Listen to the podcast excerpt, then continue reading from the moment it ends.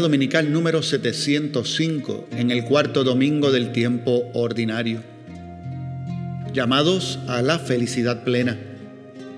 Parroquia Santo Cristo de los Milagros, Carolina, Puerto Rico, 29 de enero de 2023. Grabada en la celebración eucarística dominical en nuestro santuario el sábado 28 a las 6 de la tarde. Celebrante este servidor, el padre Néstor Yulfo Hoffman. Las lecturas de este domingo fueron del profeta Sofonías capítulo 2 versículo 3 al capítulo 3 versículos 2 y 13. De la primera carta a los Corintios capítulo 1 versículos 26 al 31 y del Evangelio de San Mateo capítulo 5 versículos 1 al 12. Escuchemos con atención la homilía. Lectura de la profecía de Sofonías. Busquen al Señor todos ustedes los humildes de la tierra que cumplen sus mandatos. Busquen la justicia, busquen la humildad. Quizás así hallarán refugio el día en que se encienda la ira del Señor. El Señor hará que solo quede en el país la gente pobre y desvalida que pone su confianza en Él. Ese resto que quede de Israel no cometerá maldades, no dirá mentiras, en sus labios no se encontrará el engaño. Serán como un rebaño que puede pastar y descansar sin que nadie lo espante. Palabra de Dios. Dichosos los que tienen espíritu de pobres.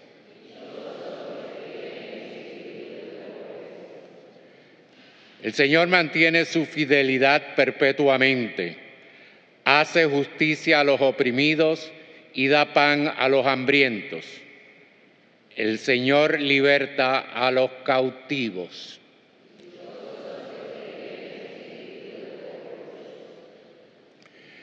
El Señor abre los ojos al ciego. El Señor endereza a los que ya se doblan. El Señor ama a los justos. El Señor guarda a los peregrinos.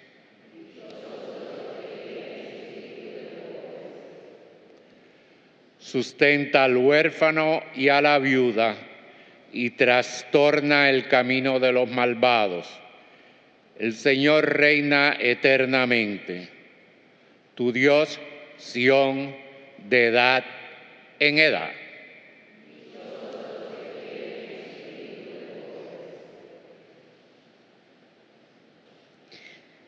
Lectura de la primera carta del apóstol San Pablo a los Corintios. Hermanos, fíjense ¿Qué tuvo en cuenta Dios cuando los llamó a ustedes?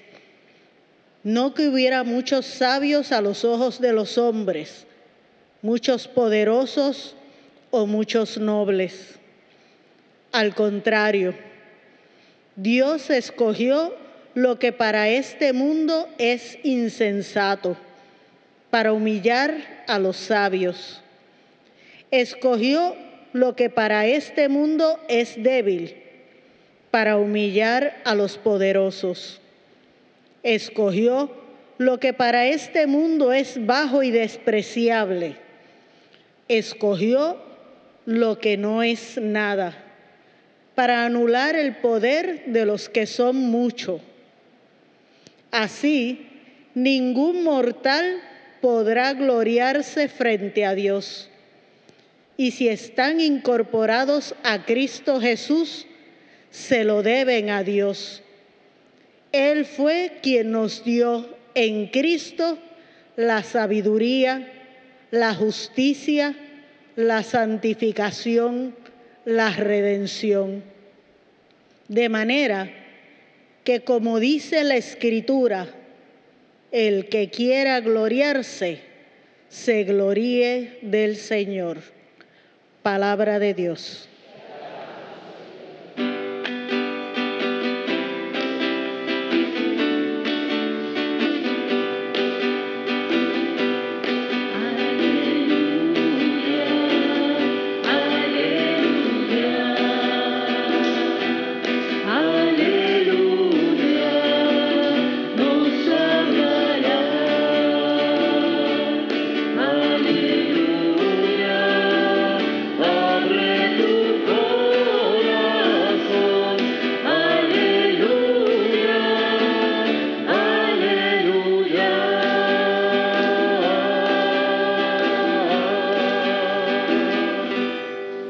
El Señor esté con ustedes.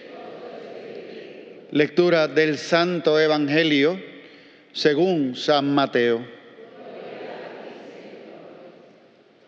En aquel tiempo, al ver Jesús el gentío, subió a la montaña, se sentó y se acercaron sus discípulos. Y él se puso a hablar enseñándoles. Dichosos los pobres en el espíritu, porque de ellos es el reino de los cielos. Dichosos los sufridos, porque ellos heredarán la tierra.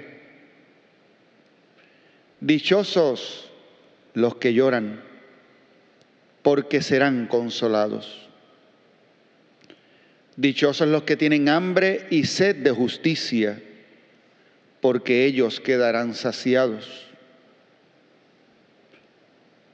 Dichosos los misericordiosos, porque ellos alcanzarán misericordia. Dichosos los limpios de corazón, porque ellos verán a Dios. Dichosos los que trabajan por la paz, porque se llamarán los hijos de Dios. Dichosos los perseguidos por causa de la justicia, porque de ellos es el reino de los cielos. Dichosos ustedes cuando les insulten y les persigan y les calumnien de cualquier modo por mi causa.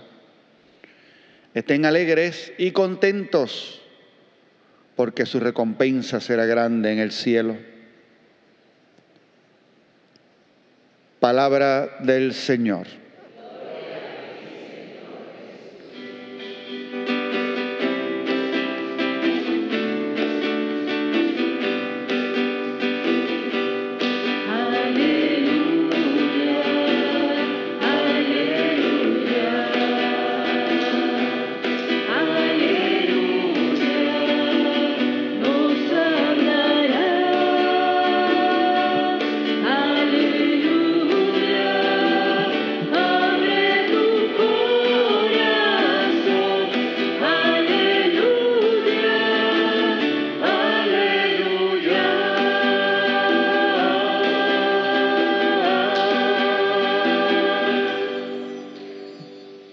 Hermoso acercarse a la palabra de Dios reconociendo siempre esa garantía y seguridad que nos da el saber, eh, la estabilidad de esta palabra.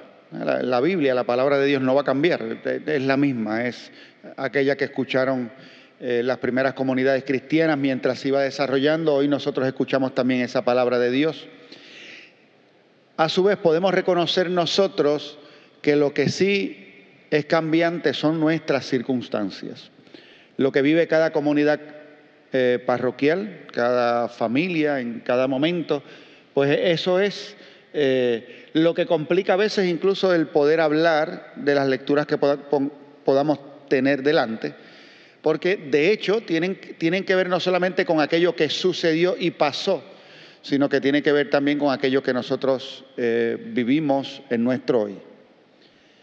Nuestra comunidad parroquial hoy acoge eh, a una familia. Se han traído eh, las cenizas de Juan Carlos Algarín, que entre otras cosas fue estudiante de nuestro Colegio María Auxiliadora. Eh, concurrentemente con esta celebración, pues hoy recibimos también la noticia del fallecimiento del padre Rafael Suazo, que murió en la madrugada, a eso de la medianoche, pasando al día de hoy. Eh, y ya, pues luego de un periodo largo de enfermedad, pues ha entregado ya su alma al Señor. Ya esas palabras de en tus manos encomiendo mi espíritu, pues ya se dieron. Y por lo tanto, eh, ahí tenemos dos elementos del contexto en el que nosotros hoy escuchamos esta palabra de Dios, que a su vez es para todos, para todos los que estamos aquí, según lo que hayamos vivido el día de hoy o en la semana o por lo que estemos pasando en nuestra vida en este momento. La lectura del Evangelio es el comienzo de las bienaventuranzas. Es un discurso muy especial de Jesús en el Evangelio de San Mateo, que entre otras cosas se nos pone eh, también como una especie de contexto antes de comenzar a explicársenos o a compartirse con nosotros este discurso. Y es que se nos dice que Jesús vio la multitud, sube al monte, se sienta y comienza a enseñar. Eh, y, no estamos hablando de un monte altísimo, eh, pero sí hay una subida que hace el Señor desde donde se ve el lago de Genezaret y eh, desde allí entonces habla al pueblo. yo he visitado Tierra Santa mm, creo que tres ocasiones. Y en cada lugar santo, cada uno de estos lugares en los que estuvo Jesús, pues uno tiene la oportunidad de celebrar la Eucaristía. Claro, uno está en una peregrinación y uno es el sacerdote, se supone que uno celebre la Eucaristía para el grupo con el que está. Pero es muy especial porque cada lugar eh, que se visita, cuando te dan las cosas para celebrar la misa, las lecturas son las que tienen que ver con ese lugar.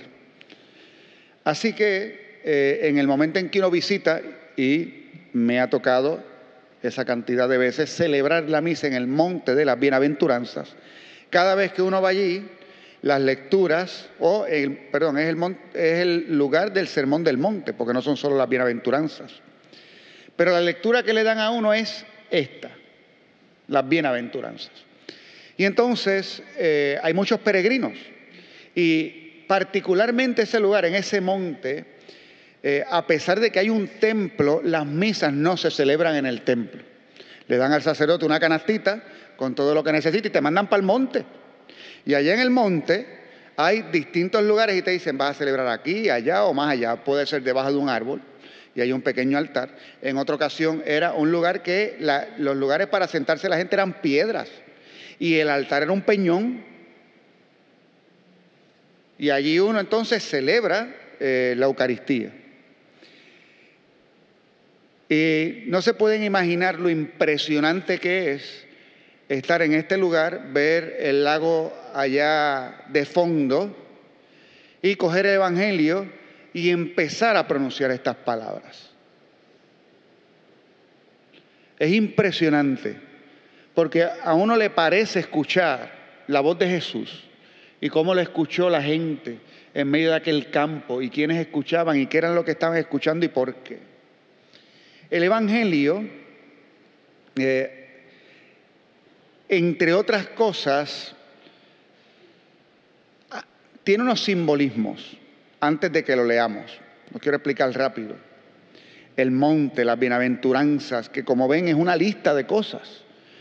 Esto tiene que ver con Jesús Maestro, elegido, eh, que ya lo venimos viendo desde hace varios domingos atrás. Y entonces este, este que es el maestro y elegido llega ahora a llevar la ley a plenitud. Tenemos que recordar que en el libro del Éxodo Moisés sube al monte y desde el monte trae la ley. Aquí Jesús sube al monte para desde el monte dar lo que es la nueva ley. Que la nueva ley no es que sea nueva, es lo mismo que estaba antes, dicho de otro modo. ¿Por qué? Porque nosotros, con excepción de algunos mandamientos en particular, la mayoría de los mandamientos que tenemos de la ley de Moisés, la mayoría de ellos es no hacer cosas. No matarás, no robarás, no mentirás, es no hacer cosas. Y hasta cierto punto es fácil. No hacer es fácil.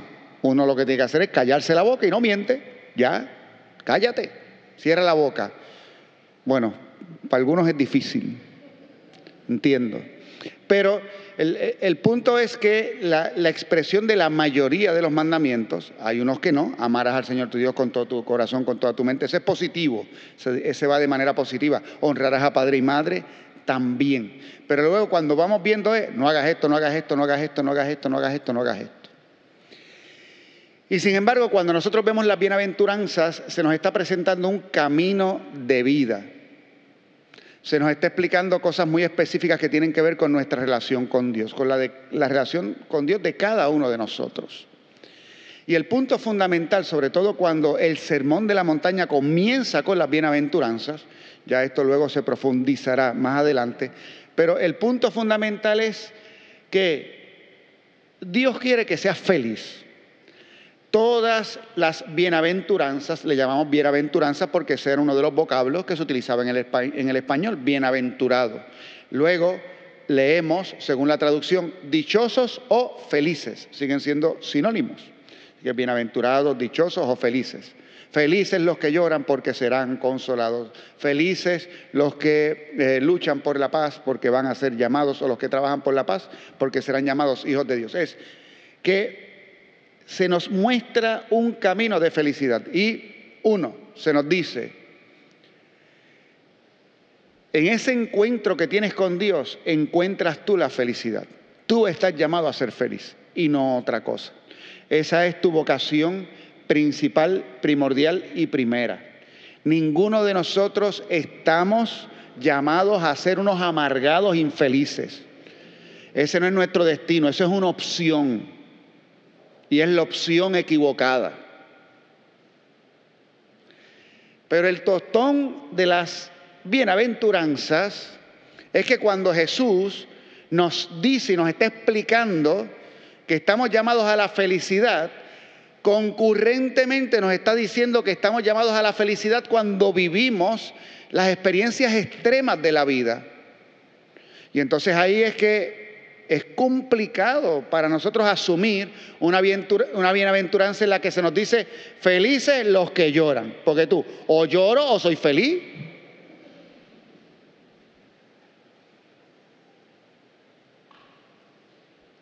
Felices los perseguidos. Felices los que tienen hambre y sed de justicia. bueno, pero ¿en qué quedamos? Jesús está clarísimo. Él no nos está invitando a nosotros a algo que nos enajena de la existencia humana. Está claro que el Evangelio es para vivirse en este mundo. Y en este mundo nosotros lloramos. Y en este mundo nosotros sufrimos. Y en este mundo, en ocasiones, cuando tú quieres hacer las cosas bien, se te persigue. Y en esto, esas cosas pasan. E, está ahí. Esa es nuestra realidad y esa es nuestra existencia. Y entonces las bienaventuranzas nos están proponiendo un camino de perseverancia. Y para que podamos comprender que la alegría más profunda de una persona humana está en su conciencia. Cuando esa persona sabe que no importa las circunstancias de su vida, está haciendo lo correcto.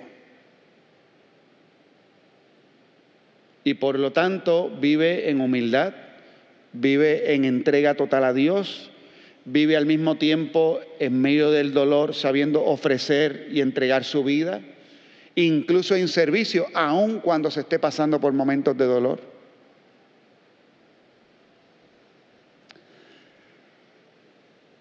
Padre Suazo, su proceso de enfermedad fue, fue bien prolongado eh, y tomó el Alzheimer eh, prácticamente como unos siete años, más o menos. Todo el proceso fue lento. Y él sabía lo que le venía. Y lo sabía porque en su familia todos, o sea, eso era la última hermana eh, que él tuvo que celebrar también el funeral, murió de Alzheimer. O sea, eso, eso estaba en su familia, él sabía. Y él, con la confianza que me tenía, le tenía un pánico. Él le decía, yo no quiero eso. Me lo llegó a decir con, una confianza y una candidez tremenda. Yo no quiero eso. Y yo recuerdo en, una conversación que tuvimos tener que decirle a él algo que, él, cosas que él me decía a mí, yo se las devolví, cosas que aprendí de él, para que no se angustiara. Pero la verdad es que poco a poco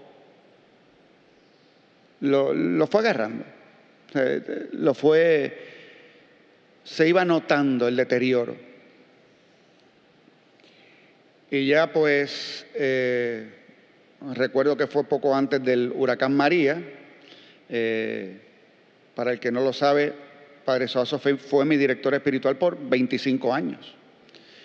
Y yo semanalmente me reunía con Padre Suazo para hablar acerca de, mi vida, así que ese hombre bendito tuvo que escuchar mis historias por 25 años. Se tiene que haber aburrido tremendamente. Porque no cambian mucho nuestras historias, ¿saben? Y todos sabemos que son las mismas, las mismas, las mismas, que uno las repite y las repite y las repite. Y él con mucho cariño pues me atendía.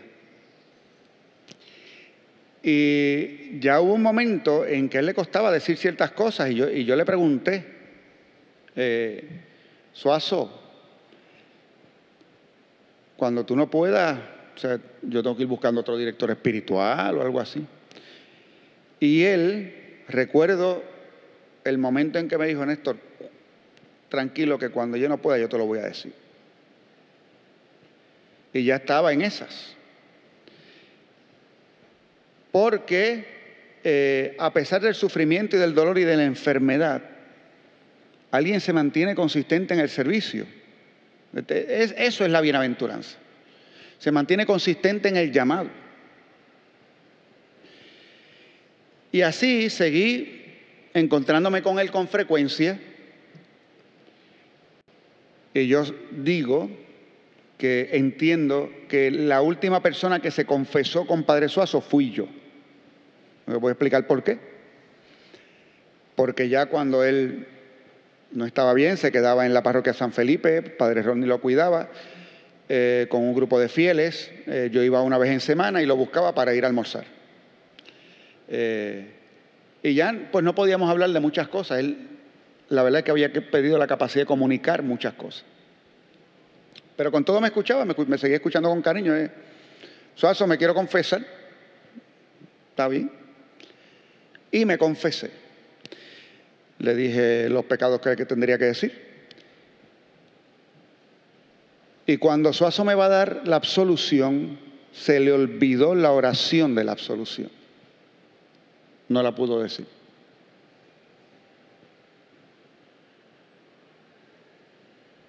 empezó a decirla y no la pudo acabar, porque se le fue de la mente. Y yo recuerdo que en mi interior yo estaba muy claro que tenía delante a un presbítero, a un sacerdote ordenado, que tenía el deseo de que yo experimentaba, experimentar el perdón de Dios, que por su condición de salud no podía decir esas palabras, pero que no hacía falta, porque la intención estaba en el corazón. Y yo estaba claro de que la absolución la había recibido ese día, aunque él no me hubiese podido decir las palabras de la absolución. Clarísimo. Porque el Señor, que es fiel a sus palabras, nos está diciendo que la bienaventuranza está en la perseverancia, en medio de todas las circunstancias. Las bienaventuranzas son para que las repasemos, para que nos identifiquemos con ella.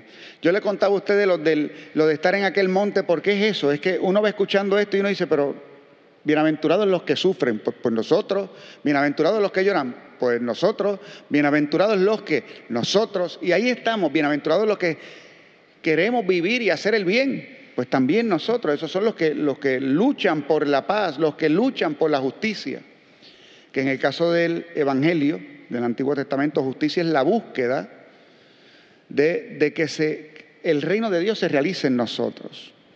Y eso somos nosotros. Y Jesús claramente nos está diciendo, yo estoy aquí para que tú seas feliz.